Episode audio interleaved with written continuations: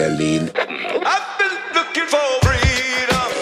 Willkommen zu dem Interview-Podcast direkt aus Berlin. der Gastgeber Wolfgang Patz hier in Berlin. mit interessanten Gesprächspartnern für alle und Berlin. Die Hauptstadt der Welt. Moin Quirin. Morgen, guten Morgen. Hey, ich darf ja nicht nur Quirin begrüßen, sondern ich muss auch Schuma begrüßen. Schuma ist hier, Schuma ist äh, Quirins Hund. Und was ist das für eine Rasse? Das ist ein sogenannter Löwenjagdhund, also ein Rhodesian Ridgeback. Ja. Südafrikanischer Löwenhund, 40 Kilo schwer Mhm. und ähm, ja, Kurzhaar, das heißt, er passt gut äh, in jede Wohnung, verursacht wenig Dreck, hasst Wasser, also Ja. ist nie dreckig und nass. Sehr Also, praktisch. Aber wird auch nicht gern gewaschen, Wird schamponiert. auch nicht- Genau, wird auch nicht gern gewaschen. ja gut, das, dann habe hab ich und Schuma schon was gemeinsam. Ach, sehr gut. also Quirin ist nicht nur Quirin, ist nicht sein ganzer Name, sondern Quirin Graf Adelmann. Ist richtig? Kieringraf Admann von Adelmannsfelden, genau. Das ist der komplette Name, der komplette Name. den man online so aber jetzt nicht auf die Schnelle findet. Nee, man muss ja das abkürzen. Niemand kann sich bisher beim Ausweis schon zweizeilig sozusagen. Ja. Und wenn man Flugtickets kauft und vergisst die Hälfte und muss in die USA reisen, Mhm. dann wird man äh, eine halbe Stunde länger befragt, wie das sein kann. Ja. Aber wir haben hier jetzt, äh, wir reden heute nicht um, um, um Königreiche oder so, sondern wir, Quirin ist Unternehmer und Autor. Ähm, nicht gebürtig aus Berlin, sondern aus, Fra- du kommst aus Frankreich, oder? Montpellier habe ich gelesen, ist das richtig? Na, ich bin in, bei München geboren. Ja. Meine äh, Familie väterlicherseits kommt aus dem Bayerischen. Mhm. Äh, Familie mütterlicherseits Adelmannsfelden aus dem Schwäbischen. Ja. Und aber aufgewachsen bin ich in Montpellier oder bei Montpellier, so einem kleinen Ort äh, in Südfrankreich. Ja. Ja.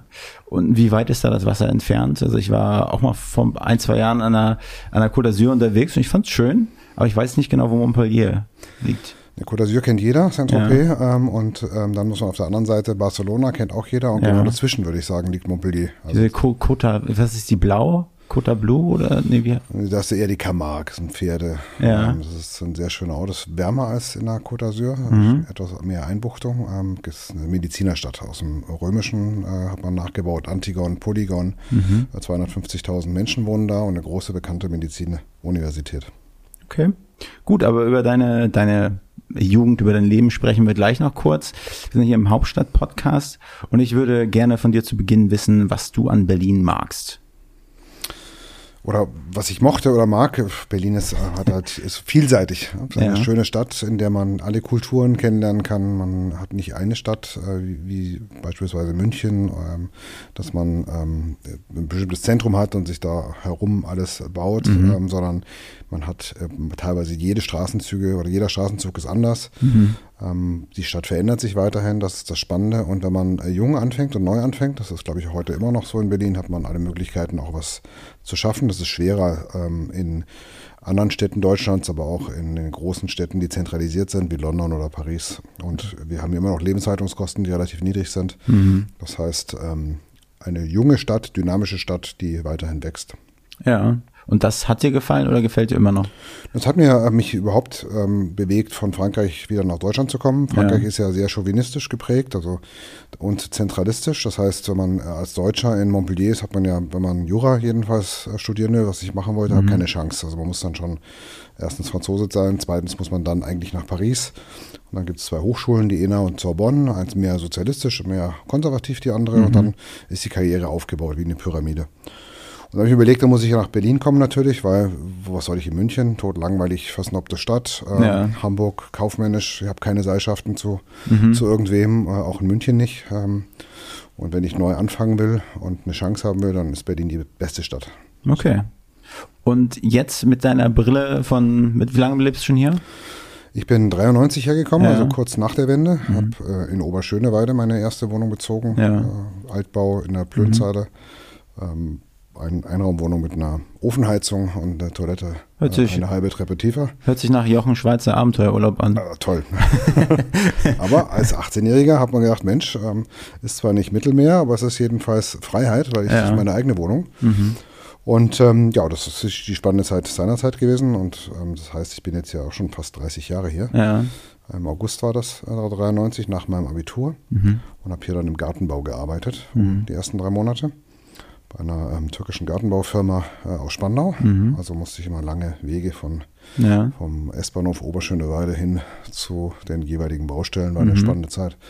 Und es ist halt ähm, nach 30 Jahren immer noch eine schöne Stadt. Ähm, mhm. Nur ist man halt nicht mehr so jung naiv äh, ja. wie früher. Das heißt, heute überlege ich mir schon, was kann man eigentlich aus den vielen Potenzialen machen, was wird liegen gelassen.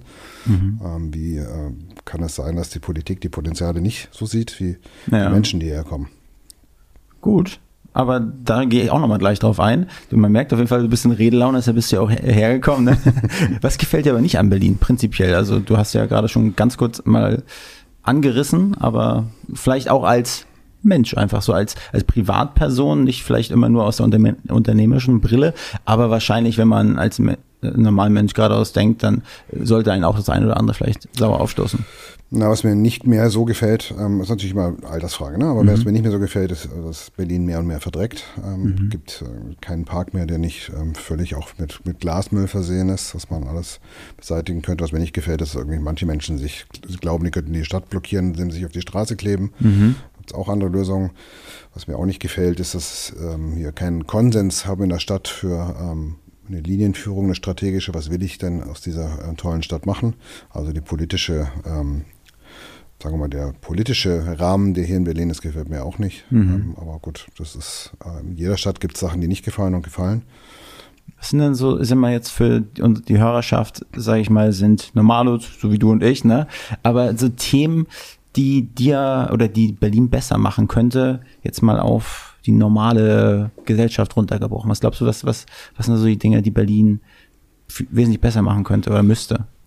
Ähm, wenn man das jetzt, das ist halt sehr viel Politik. Also man müsste einfach die wichtigen Punkte in einer großen Stadt, die ja äh, wächst, wir haben jetzt 400.000 Einwohner mehr als noch 2011, mhm. die müsste man lösen. Und das fängt mit, natürlich mit dem drängendsten Problem, das wir heute haben, mit der Wohnungspolitik an. Mhm. Wir haben 89.000 Sozialwohnungen nur noch, wir müssten eigentlich 400.000 haben. Mhm. Ähm, natürlich muss man ähm, schauen, dass man ähm, die Rahmenbedingungen dafür schafft. Und das gilt für alle Bereiche. Es ist Kultur so, Sport so. Schauen wir uns die neue Wahlwiederholung an, die wir mhm. ja selbst verursacht haben, wenn wir die ich glaube 80 Millionen Kosten inklusive der Bezirksstadträte, die wir jetzt abfinden, zum Beispiel einen Sportplatzbau verwenden würden oder in Bildungsthemen. Mhm. Also die Infrastruktur, die Kerninfrastruktur müsste viel, viel besser sein. Ähm, es trifft aber auch bis Brandenburg. Also Berlin hört halt einfach auf zu existieren mit der Stadtgrenze. Das heißt, es gibt, wenn ich jetzt, nehmen wir mal Rüdersdorf habe, dann ist mhm. keine S-Bahn hin. Ja. Ähm, also man, man denkt nicht groß genug und weit genug, um in einer solchen Stadt die Umgebung zu denken und alle Menschen mitzunehmen. Und das fängt eben beim Wohnungsbau an. Das ist aber alle, betrifft alle Infrastrukturthemen, ob es Fahrradwege sind mhm. oder ob es Straßen, öffentlicher Nahverkehr ist und so weiter. Aber glaubst du, das fällt zum Otto-Normalverbraucher auf, so die ganzen Themen, die du jetzt sagst, okay, Miete betrifft jeden, aber so die anderen Themen, die du vielleicht siehst, ne, kriegt man das mit als normaler so? Es kommt darauf an, wo sich der Normale bewegt. Ja. Wir haben also drei Jahre lang mit der Corona-Zeit natürlich auch viele gehabt, die sich nur in ihrem Viertel oder in ihrer Wohnung mhm. und dann bis zum Sportplatz vielleicht noch bewegt haben.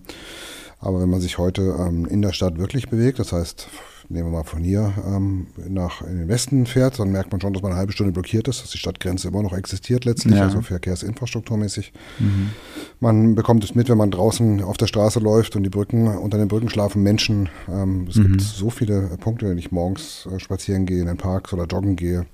Es hat alles äh, vermüllt, das kriegt man ja. schon mit und es hat sich verändert. Ich meine, 93 war hier Wild West, da war es sauberer, würde ich behaupten, als es heute ist. Mhm. Okay. Gut. Du bist in Friedrichshain. Wo mhm. wohnst Friedrichshain? Wohnst du? Am Ostkreuz. Ja. Aber Friedrichshain ist ja auch nicht Friedrichshain. Also ich habe ja. in meiner Studienzeit mal am Boxhagener Platz gewohnt. Mhm.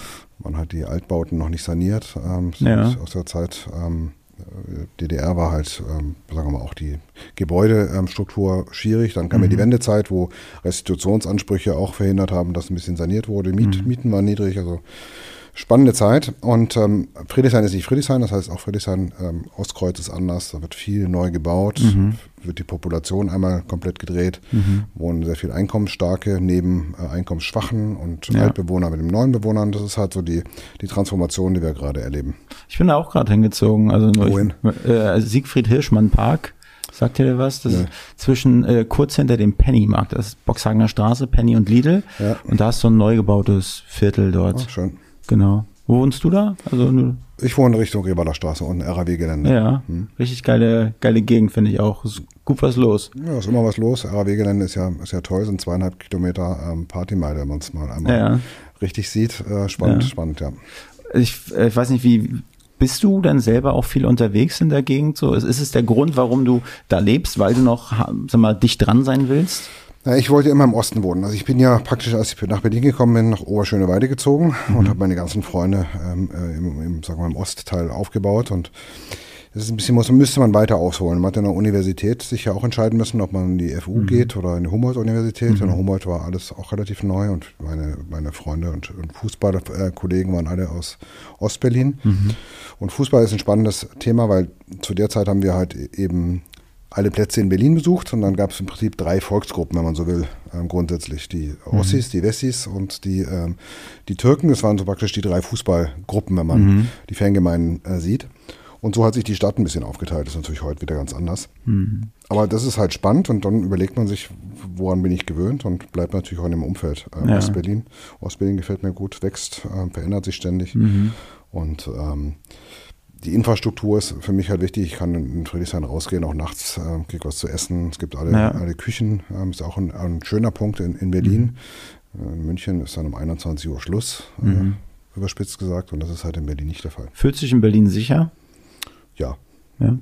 Ich habe mir sagen lassen, ein Kumpel von mir ist Polizist und der ist ein Abschnitt des Friedrichshain und er meinte, Friedrichshain ist schon ziemlich, ziemlich gefährlich. Vor allen Dingen da auf der Ecke, wo du wohnst. Da soll wohl relativ viel los sein. Ich habe selber auch nicht so mitgekriegt, muss ich ganz ehrlich sagen. Ich habe noch nie irgendwie in die Lage gekommen. Das sind immer die Denkfehler von Berufsgruppen. Das ist ja so, das hole ich mal wieder aus, wenn ich ein Rechtsanwalt bin äh, mhm. äh, und ständig äh, Gesellschaftsrecht mache und mich mit den Menschen beschäftige, die Probleme haben, dann denke ich, die ganze Welt ist ein Problem. Mhm. Und wenn ich Polizist bin, kann ich mir vorstellen, dann äh, habe ich auch ständig äh, mhm. irgendwelche Gewalttäter, Drogenhändler oder was, was auch immer. Und dann denken die Leute, die Welt ist einfach so. Aber man muss es ja im Verhältnis sehen. Wenn ich äh, in, es gibt auch eine spannende Statistik, die größten Finanzkriminellen sind in Frankfurt am Main. Aber es ist mhm. auch nur so, wenn in Berlin eine Kreditkarte gestohlen wird, dass die Bank sitzt halt in Frankfurt am Main und die Straftat wird in Frankfurt zugeordnet. Mhm. Das heißt ja nicht, dass die Finanzbetrüger alle in Frankfurt sitzen. Und genauso ist es ja auch in Berlin. Straftaten ähm, in, in, einer Stadt, wo zweieinhalb Kilometer Partymeile ist, da kann ich natürlich alle zählen und die sind dann alle da. Dann meint man, das ist gefährlicher, aber mhm. prozentual im Verhältnis zu den Menschen, die sich da bewegen, ist es nicht so. Ja. Und ich laufe ja morgens um 5 Uhr mit dem Hund ähm, mhm. und bin noch nie überfallen worden. Ja. Klar sind Leute mal laut oder irgendjemand wirft mal eine Flasche, aber das ist halt. Äh, ich meine, bei 40 Kilo Hund würde ich dir auch nichts tun. Na gut, das kann ein Argument, kann ein Argument sein. Aber ähm, ich habe da noch nie das Gefühl gehabt, nicht sicher zu sein. Du bist ja, du hast also bist ja in vielen Unternehmen investiert, hast auch viele selbst gegründet. Ähm, ist das so, dass, das, dass du in Friedrichshain auch mal Business-Meetings abhältst? Also ich sag mal, gibt es dort Lokale, ich will mal kurz auf so ein bisschen auf die Restaurantschiene, äh, wo, wo man mal auch mal in Ruhe was essen kann, vielleicht auch im geschäftlichen Kontext? Ja, also die meisten Treffen finden ja nicht in, im Büro statt. Mhm. Also heute nicht mehr. In manchen Unternehmen ist es so, da trifft man sich halt dann in den Büros, aber in Wirklichkeit, ähm, wenn wir zum Beispiel, wir gründen gerade eine Musikerakademie oder haben eine gegründet und die geht jetzt irgendwann live in, in zwei Tagen, in zwei Wochen. Mhm. Und da ist es so, da trifft man sich natürlich in einem Restaurant. Mhm. Dann geht essen oder zum Kaffee oder zum Glas Wein. Das ist ähm, Standard, ja. Aber nicht in Friedrichshain. Oft ist es halt auch so, dass man sich in, in zentralen Lagen trifft und da ist Mitte immer noch der ähm, der beste ähm, Ort, wo man sich treffen kann oder Bezirk. Ja. Aber was ist so deine zwei, drei Lieblingsrestaurants, wo du gerne hingehst? Ach, ich würde das, das kommt wirklich darauf an. Also ich gehe gerne mal ein gutes Steak essen. Ähm, ich schaue mir auch ab und zu mal Sterne-Restaurants an, gehe dann mhm. essen. Das dauert mir meistens zu lange, nicht zweieinhalb Stunden. Zum Beispiel, wann war ich essen vor, äh, gestern war ich im Golvet essen, das ist ähm, mhm. vor die Seconds Club, Potsdamer Straße, Ecke, mhm. wenn ich mal Schleichwerbung machen darf. Ja. Ähm, Gerne. Landwehrkanal, auch nett, ja. 40 Seconds hieß der Club, weil man leider äh, 40 Sekunden warten muss, bis man dann praktisch im Fahrstuhl in der achten Etage ist. Das ist dann ein bisschen gehoben. Dann kann man auch mit dem Hund hingehen und dann sieht man auch äh, internationales Publikum. Ich gehe aber genauso gern ähm, in, äh, zum äh, Döner äh, essen mhm. oder äh, in kleinere Locations, mal Alexanderplatz, das ist völlig unterschiedlich. Und das ist ja das Schöne. Man bekommt recht gute Qualität, Streetfood-Qualität. Ja und äh, Aufenthaltsqualität. Die Menschen ändern sich komplett. Und was das wirklich Schöne ist an Berlin, man kann nie wissen, wer neben einem sitzt. Das ist ähm, sehr spannend. Gehst du dann auch, also wie, wie gehst du auf fremde Leute dazu? Also bist du, ja, erzähl mal. Mit, mit, mit, mit dieser Gewissheit, mit dem, was du gerade gesagt hast auf fremde Leute zugehen. Ich meine, jeder Mensch hat seine Vorurteile. Ich, ja. ich bin ja privat so, dass ich mich nicht, ich dränge mich da nicht auf, ich setze mich halt irgendwo hin, treffe Mhm. mich mit Menschen. Ähm, äh, die meisten, die man dann trifft und über, mit denen man sich unterhält, ist dann meistens eher in Clubs oder in, Mhm. auf Konzerten ähm, oder auf ähm, irgendwelchen Einladungen, die man bekommen hat von, von Banken oder Verbänden, wo, wo Mhm. ich sehr ungern hingehe. Aber wenn ich mal hingehe, ist es dann doch wieder überraschend, wie viele äh, spannende Menschen man trifft und welche Verknüpfungen man machen kann. Und das Spannende ist, ähm, sich außerhalb des normalen eigenen ähm, Branchenbereichs zu bewegen. Was Ja. viele Menschen leider haben, ist, wenn ich jetzt, nehmen wir mal irgendwie Banker treffen sich mit anderen Bankern oder Mhm.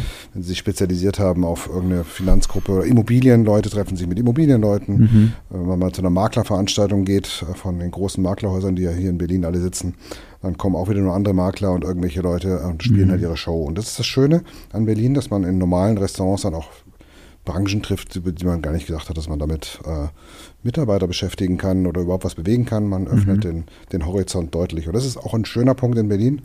Man unterschätzt einfach, wie viele Möglichkeiten und wie viele Aktivitäten Menschen entfalten können und auch wechseln können. Ja, zum Beispiel DDR-Museum. Ja, überhaupt ein privates Museum, dass es sowas Ja. gibt. Das habe ich auch mal gedacht. Private Museen kann man erstens äh, kann man ja nicht davon überleben ohne Fördermittel, Ja. denkt man immer. Und wir haben ja in Berlin 360 Ausstellungen Mhm. und 174 Museen ungefähr. 174. Das ist eine ganz riesige Zahl. Ja. Ähm, ich würde mal sagen, 95, 90, 95 Prozent sind ja staatlich ähm, geführt. Mhm. Und repräsentiert relativ wenig private Museen und relativ wenig erfolgreiche Museen, aber das DDR-Museum gehört dazu, Zu den erfolgreichen zu den erfolgreichen. privaten Museen. Genau. Ja, für alle, die das jetzt nicht gerade nicht verstanden haben, das gehört mit zu deinem Portfolio, kann man das so nennen? Ja. Ja. Okay, aber da, da sprechen wir heute nicht so im Detail drüber. Trotz alledem, ähm, ich war noch nie drin. Ich wollte es aber mal machen. Äh, war ja gerade ein bisschen, äh, ist ja ein bisschen was passiert. Aber das ist halt typisch Berliner. Ja. Das, ist, das ist kein Vorwurf. Ja. Ähm, Ich war noch nie drin, ähm, höre ich von so vielen Menschen Mhm. aus Berlin. Und dann muss man immer reflektieren auf sich selbst. Ich muss, Mhm. wann, wann war ich zuletzt in einem ordentlichen Berliner Museum? Museum auch nicht. Man geht ja, man hat, das ist spannend in Berlin, alle Möglichkeiten. Man kann um drei Uhr morgens in jeden Genau, Club gehen, man kann alle Kulturmöglichkeiten Ja. sehen. Es gibt mehrere Theater, Opernhäuser. Mhm. Ähm, ähm, es, dies, das Kulturprogramm ist so vielfältig und trotzdem gehen die Menschen Nicht hin? nicht hin. Ja. Ähm, wenn sie Besuch haben, gehen sie dann Ja, hin. genau, so richtig. Mache ich genauso. Definitiv. Ähm, aber das ist ja auch wieder was, eigentlich was Schönes. Man hat das Gefühl, man kann alles machen, Mhm. macht aber am Ende auch nichts. Ne? Ja, aber trotzdem ist es schön, diese Möglichkeiten zu haben, diese Genau. Gewissheit zu haben. Ich komme aus einer kleineren Stadt, aus MacPom, und da ist halt immer, also egal wann, also es ist eigentlich immer, spätestens um 19 Uhr ist da halt nichts los, sonntags, also kannst du nicht mal irgendwo vielleicht noch ein Brötchen kaufen, okay, an der Tankstelle. Tankstelle, ja. Ja, aber ansonsten, das, das, hat, das ist wirklich ein Unterschied. Ja, und das wird ja auch langweilig, wenn man sich dann äh, Netflix und äh, Prime vielleicht nochmal als Alternative dann, als Mhm. Kulturprogramm alternativ anschaut. Wenn man sich nach einer Woche irgendwie mal nichts macht und nur in diesen, in diesem Netflix-Bereich ist, dann ist es auch langweilig. Das ist auch schnell durchgeschaut. Ja. Kennst du dich damit gut aus, ja? Hätte ich dir jetzt nicht eingeschätzt. Doch, ich, ich langweile mich manchmal und schaue mir da Serien an. Ja. Das ist auch sehr spannend, aber auch da ist es relativ begrenzt. Man hat also, ich erinnere mich mir zurück, wenn ich, als ich Jugendlicher war, gab es drei Programme. Auch in Frankreich nur drei Fernsehprogramme im Prinzip. Ähm, und dann ein, ein Musiksender, den man bezahlen musste. Und heute hat man ja, weiß ich nicht, 5000 Fernsehprogramme von äh, und 100 Kirchenprogramme allein zum Beispiel oder Nature und so weiter. Aber trotzdem, die Menschen schauen sich ja trotzdem nur ihre drei Programme an. Und das ist eine erstaunliche äh, Feststellung. Vielleicht hätte ich den Teil jetzt ein bisschen früher bringen sollen, aber mich würde interessieren, wie du dich selbst beschreibst. Also wer ist Quirin Graf Adelmann von Adelmannshausen, war es richtig? Felden. Felden. Oh. Hört Das sich ist- aber auch gut an. Ja, das ist schwer zu sagen. Also ich würde mich, ich reflektiere wenig über mich selbst. Zum, zum Glück bin einfach viel zu beschäftigt. Aber ähm, was viele, was ich dann gerne mal erzähle, ist, dass viele denken ja immer, dass man so als Adelsangehöriger ähm, dann eben aus einer reichen Familie kommt und gefördert wird. Das muss ich immer unterstreichen, ist nicht so. Also der Adel hat ja viel verloren an Macht, Gott sei Dank. Wir haben ja immer das, das Thema, ist wieder ein politisches Thema, das ja früher bis Renaissancezeit insbesondere dann die, entweder die äh, Königsfamilien oder die Kirchen, die Menschen äh, als Leibeigene betrachtet haben. Und ähm, 1970 oder 72 wurde das Namensrecht auch zusätzlich geändert. Das heißt, ähm, ähm, man hat eigentlich den, den Titel abgeschafft und dafür nicht mehr, ist kein Titel mehr, sondern einfach nur ein Namensbestandteil. Mhm. Und die Adligen, viele haben halt dann ähm, viele Kinder, das ist auch immer erstaunlich. Jetzt schauen wir uns von der Leyen zum Beispiel an, glaube ich, sieben, ähm, sieben Kinder und alle anderen. Und dann wundert Mhm. man sich und wenn man als Normaldeutscher geht man ja schon als asozial, wenn man drei Kinder hat. Wir haben viel Zeit, oder? Ja, und äh, genau, und ich habe ja zehn Geschwister. Mhm. So. Und bei uns war es halt so, in unserer Familie, die, die meine Mutter ist ja praktisch die Adlige und Mhm. Frauen werden im Adel immer enterbt, sozusagen, bekommen einen Pflichtteil, wenn überhaupt. Mhm. Aber sie erben keine Ländereien, wenn es noch welche gibt im Adel und sie erben auch keine Vermögen. Und unternehmerisch sind Adlige mit ganz selten unterwegs. Also in meinem Umfeld, ich be- bewege mich nicht so in dem Umfeld, aber in dem, den die Leute ich kenne, auch meine Eltern und Onkels und so weiter, sind alle keine Unternehmer. Sondern die lebten praktisch von den Alten, von der, aus der Vergangenheit, berichten über die Vergangenheit. Und ähm, das ist, glaube ich, der erste Punkt, um die Frage zu beantworten. Ich bin also mit 93 nach Berlin gekommen, mit ähm, 3000 D-Mark ähm, in, der, in der Tasche und habe alles selber aufgebaut. Und darauf bin ich eigentlich relativ stolz. Und das ist aber auch möglich in Berlin. Das heißt, wenn ich mich beschreiben müsste, ich bin unabhängig Ja. und äh, unvoreingenommen für alle Themen, die man so hat. Das ist die erste, die erste Beschreibung. Und die zweite ist, und das ist, glaube ich, meine, ich habe viele Schwächen, wie jeder Mensch. Ähm, ich glaube aber, die, die Hauptstärke, die ich habe, ich habe verstanden, herauszufinden, wer in meinem Umfeld das Zeug dazu hat, was, was Gutes, Gutes zu machen. Und das gilt fürs Museum, für die Kulturaktivitäten, genauso wie für die vielen anderen Themen, die wir hatten. Ähm, GovTech, ähm, Fintech, also im Startup-Bereich viel gemacht. Ähm, ich habe ja immer Menschen und junge Menschen gesucht, die das Potenzial haben und wirklich stark sind.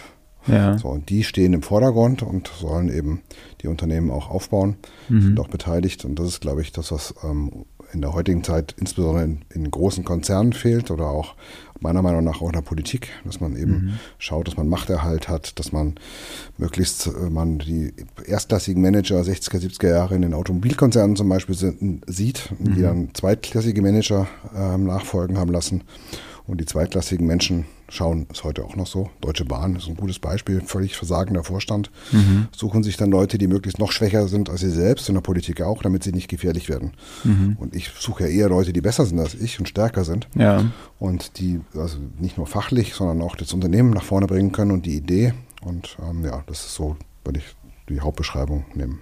Ja. Und was für Bereichen, das ist ja schon äh, Worte fallen, das sind Kultur, Fintech, ähm, kannst du mal kurz aufzeigen? Na, ich habe ähm, ja mit dem Jurastudium begonnen, ähm, 93. Ähm, dann war ich kurz bei der Bundeswehr. Damals gab es noch Wehrdienst, leider. Konnte Kenn ich.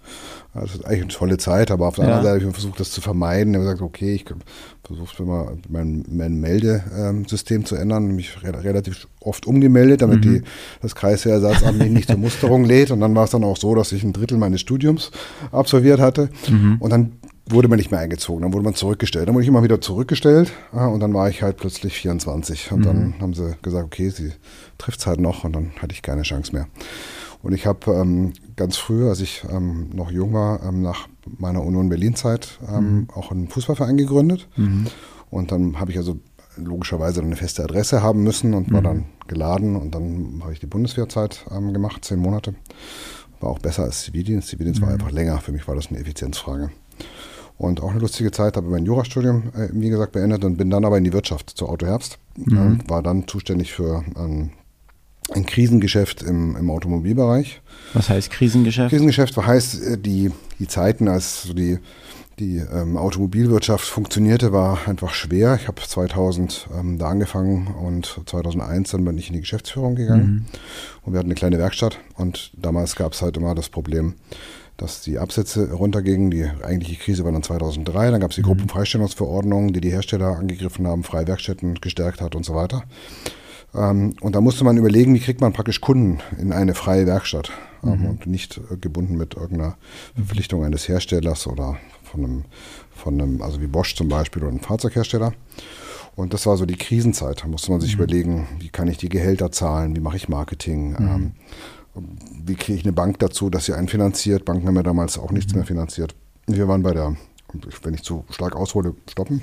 Nee, gerne. Ich würde würd, würd aber gerne einmal so dein, also ich habe irgendwann bin ich ausgestiegen, weil so viele Dinge jetzt kamen. Okay, noch einmal Montpellier. Bis wie lange hast du da gelebt? Äh, Montpellier bin ich bis, ähm, also 1993 habe ich da Okay. gelebt und dann bin ich weg. Wie alt warst du da? Da war ich ähm, 18, als ich dann 18. ausgezogen bin und äh, hingezogen sind wir, als ich da 13 war. Also habe fünf Jahre in Frankreich, also meine ganze Jugend in Frankreich verbracht. Hast du in irgendeiner Art und Weise äh, dieses Adeltum irgendwie mitbekommen? Naja, das über die Eltern ein bisschen. Ja. Wir haben natürlich zu Familienfeiern eingeladen und so weiter. Ja, Ähm, aber selber habt ihr bescheiden gelebt oder? Dann wird elf Kindern, da muss man, kann man nicht an den Kühlschrank gehen, wann man will. Ähm, Ja. man, wir essen dann auch zusammen auf einer drei Meter ähm, Tisch, haben wir dann gegessen. Mhm. Äh, dann sind natürlich die Nudelportionen größer. Ja. Äh, ähm, Pasta mit Ketchup und Schlagsahne gegessen. Ähm, zum Beispiel. Ja. Kinder sind sowieso immer schwer äh, zu ernähren. Manche Kinder haben, viele haben dann ihre Besonderheiten Mhm. äh, und so weiter. Aber in einer Großfamilie zu leben heißt halt, ähm, dass man sich jedenfalls vom Konsum her an bestimmte Regeln halten muss. Weihnachten ist dann auch nicht. Man bekommt die, also ich bin der zweitälteste, ich habe dann meine Kla- Klamotten immer weitergegeben an die nächstjüngeren. Das ist auch nicht so äh, gut angekommen Ja. ist immer. Aber das ist halt große Familie. Und wir waren ähm, durch, durch, die, ähm, durch die Entfernung einfach nicht, auch sonst nicht im, im Adel eingebunden. Gott sei Ja. Dank. Ähm, die leben halt auch oft auch in Träumen oder in Fantasien der Vergangenheit. So, dann Entscheidung Jura, ab nach Berlin, 3000 Mark nach Oberschöneweide, Einzimmerwohnung. Und was hattest du da für einen Plan für dich zu dem Zeitpunkt? Jura wolltest du, was wolltest du? Ich wollte immer, ich habe immer als Kind Madlock geschaut. Das ist so Ja, eine, kenn ich. Äh, aus meiner Zeit genau, ne? Gerichtsserie mit einem Anwalt, der sich dann immer, Mhm. äh, der die eigentlichen Mörder gefunden hat. Das ist Strafrecht. Und dann im Jurastudium selbst habe ich mir gedacht, ich bin eigentlich der geniale Strafrechtler. Ich Mhm. verstehe das alles. Und in Wirklichkeit habe ich auch meine schlechtesten Examen immer im Strafrecht geschrieben. Mhm. Ähm, keine Ahnung, das ist auch eine Lernphase. Mhm. Das ist ja mehr Theologie, Strafrecht, auch wenn man sich die Strafrechtsänderung heute ansieht, das ist ja viel Religion. Aber äh, wurscht, ähm, ich wollte eigentlich Anwalt werden. Und ähm, dann ist es so, dann habe ich hier den Fußballverein gegründet, den FC Karlsruhe 95 e.V., mit dem Hintergedanken auch, dass man ja als junger Anwalt keine Chance hat, Mandanten zu bekommen.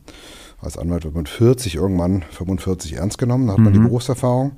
Und ich wollte aber nicht mit 45 erst ähm, beruflich erfolgreich sein, sondern früher. Und dann ähm, habe ich eben über die Vereinsmitglieder, die da gewesen sind, eben auch, und habe ich auch schon ähm, für, eine, für eine Anwaltskanzlei gearbeitet. Also Netzwerkgedanke damals. Genau, und so wie man jedem Fußballverein in, Ja. oder Sportverein die Versicherungsvertreter als erste Sponsoring machen äh, bei den Kindern und Jugendlichen, um dann wiederum Versicherungen zu verkaufen, habe ich eben gedacht, ich komme dann mit, meinen, mit meiner Anwaltsberatung später, wenn ich zugelassen bin, dazu. Und ähm, dann gab es aber einen Fall, den äh, dann die Kanzlei betreute. Das war dann ein, ein Vater, der sein, der ein Kind angefahren hat äh, morgens über die, in Karlshorst. Und das Kind war ein bisschen vom Fahrrad gestürzt, ein bisschen verletzt.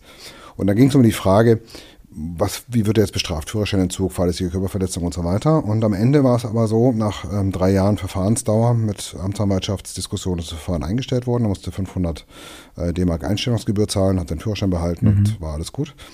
Und der Anwalt hat dann 836 D-Mark brutto in Rechnung gestellt und dann hat der Mandant gesagt, ja, das, das sehe ich gar nicht ein, wieso soll ich äh, dem Anwalt mehr zahlen als, als dem Staat? Und das war für mich so ein Schlüsselerlebnis. Man kämpft drei Jahre, man streitet sich mit dem Gegner, mit dem Opfer in dem Fall, ähm, muss man sich auseinandersetzen und am Ende mit, dem- mit dem Gericht. Und am Ende hat man noch einen vierten Feind, das ist dann der eigene Mandant. Und dann überlegt, nee, das ist das, ich meine, das Leben ist einfach zu kurz für, äh, um sich nur mit Problemen anderer zu beschäftigen. Ja. Und bin dann eben in die Wirtschaft. Aber vorher hast du selbst aktiv Fußball gespielt, in Frankreich schon. Musst da schon auf einem sehr hohen Level gespielt haben, damit du hier in, bei Union dann gespielt hast, ne? Ja, wobei das ist ja äh, wilde 90er Jahre, da ist man halt zum Training gegangen. Ich Ja. bin ja in Oberschöneweide, bin nach Oberschöneweide gezogen, habe in Frankreich auch schon Fußball gespielt und bin dann ähm, rüber über die Straße, Wuhlheide, FEZ Wuhlheide und daneben ist ja die alte Försterei und habe gefragt, ob ich da mitspielen kann sozusagen und dann haben die gesagt, ja, guck mal, was du kannst. Und so war es sehr, sehr spannend und dann war ich bei Union Berlin. Geil, ich werde werde den Podcast so anteasern, Podcast mit Ex-Union-Spieler. Ist geil. Ja, aber wenn man mich heute googelt über, ich bin ja, Ja. kein, ich war ja kein, kein etablierter Stammspieler in Ja, der ersten Mannschaft. Ja. Mhm. Also das bin ich ja nicht als Unionsspieler äh, erkannt. Also wenn man mich googelt, dann findet man noch so Wild-West-Fußball in Berlin, Ja. Zeitungsartikel bei der BZ. Okay. Er hat da mal ein Pokalspiel gegen DJK Westen und fünf oder sechs rote Karten. Und die erste rote Karte galt mir und die Mhm. Ja. war in der Zeitung und die anderen waren eigentlich die Bösen, die waren dann nicht Okay. die anderen. Mar- Mario Meek hat in dem Spiel, auch ein Nationalspieler, ein Jugendnationalspieler, ehemals DDR, Mhm. hat sechs Jahre Sperre bekommen, weil er dem Schiedsrichter in die Augen gestochen hat. Ei, Das findet man noch, ja. Aber sonst findet man nicht so viel. krass. Okay, gut, äh, heikle Themen, ich will meine Augen behalten. Okay, äh, Verein gegründet, das war der erste FC. FC Karlshorst 1995 ja. mit Unionern, ehemaligen mhm. Unionsspielern, die eben auch alle nicht das Talent genug hatten oder ja. eben schon zu alt und verletzt. Mhm. Ähm, wir hatten zum Beispiel zwei nigerianische, hochtalentierte Fußballer dann mhm. in der Kreisliga angefangen. Aber der eigentliche Spaß war, ähm, Kinder- und Jugendmannschaften aufzubauen. In Karlshorst gab es keine keinen Sportplatz, keine Fußballmannschaften. Und dann mhm. haben wir gedacht, in Karlshorst braucht das. Und dann mhm. haben wir angefangen, äh, in, de, in der, im Wochenblatt ähm, Fußballverein gegründet, Probetraining für Kinder ähm, von äh, 8 bis 10 Dienstag ähm, und von 10 bis 12 Donnerstag. Mhm. Und am anderen plötzlich 60 Kinder jeweils da und haben gesagt, Mist, das, das ist ja ernst, jetzt müssen wir mhm. da doch drüber nachdenken. Und haben dann Mannschaften gegründet. Wir hatten ja bis zu 20 Jugend Kinder- und Jugendmannschaften. Mhm. Karlsruhe war in allen Altersklassen ein- oder zweimal vertreten. Mhm. Und haben dann von Union Berlin immer die ähm, viele Kinder bekommen, die eben da nicht in die jeweiligen oberen Mannschaften mhm. gekommen sind. Und das war eine sehr, sehr gute Zeit. Wir haben 1999 zum Beispiel die Städtepartnerschaft Berlin-Windhoek begleitet, mit, damals mit Eberhard Diebken. Mhm. Sind da mit 40 Kindern ähm, nach Namibia geflogen mhm. und haben Turniere gemacht. Das war so die Zeit, in der man eben auch lernt, was ist Verein, wie funktioniert ähm, ein Verein, wie bekommt man Sponsoring zusammen und mhm. so weiter. Das hat mich früh geprägt. Also es war schon der unternehmerische Ansatz auch oder war das, das war, war, das, war das zu dem Zeitpunkt eher nebensächlich? Naja, das, der Unterschied ist halt, ich habe ja kein Ziel gehabt. Also ich, mhm. ich habe ja kein Geld bekommen, habe eine Trainerlizenz gemacht, Schiedsrichterlizenz ja. und so weiter, ähm, habe das viele Jahre gemacht.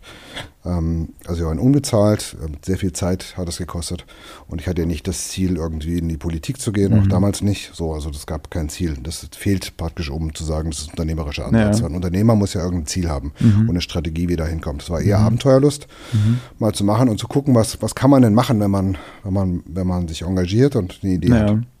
Okay, und wie, was war dann der nächste Schritt? Ja, dann war der FC Karlshaus gegründet, ähm, dann haben wir auch professionalisiert, dann irgendwann auch ähm, mhm. hat, sich, hat, sich, hat sich ein neues Präsidium entwickelt. Heute ist, es, ist der Verein fusioniert mit einem anderen kleinen Verein, SG Oberspree, heißt jetzt Askania Köpenick. Mhm. Damals haben wir gekämpft, weil wir hatten ja keinen Sportplatz in, in Karlshorst, also in mhm. Lichtenberg. Und wir mussten ja irgendwo trainieren, haben in der Wohlheide, FEZ Wohlheide trainiert. Das war mhm. aber Zuständigkeitsbereich Köpenick. Und schon zu der Zeit habe hab ich gelernt, wie, wie schwierig ähm, Behörden sind, um irgendwas zu realisieren. Damals war der Sportstadtrat Andreas Geisel, der zuletzt ja äh, Stadtentwicklungssenator war hier in Berlin. Mhm. Und die haben es nicht geschafft, 800.000 D-Mark damals für einen, für einen Flutlichtplatz zu investieren, obwohl es ja nichts Besseres gibt für Kinder, also sozial, kommunikativ und bildungs- mhm. und um vom Austoben her als Sportplätze zu bauen. Mhm. Und das war schon erschreckend. Das war so mein erster negativer äh, Eindruck ähm, von Politik und Verwaltung in Berlin. Das war Ende der 90er dann? Das war drei, äh, 95 haben wir einen Verein gegründet und 95 bis 2001 war es mhm. mir nicht gelungen, einen Sportplatz hinzubekommen, obwohl die, ja.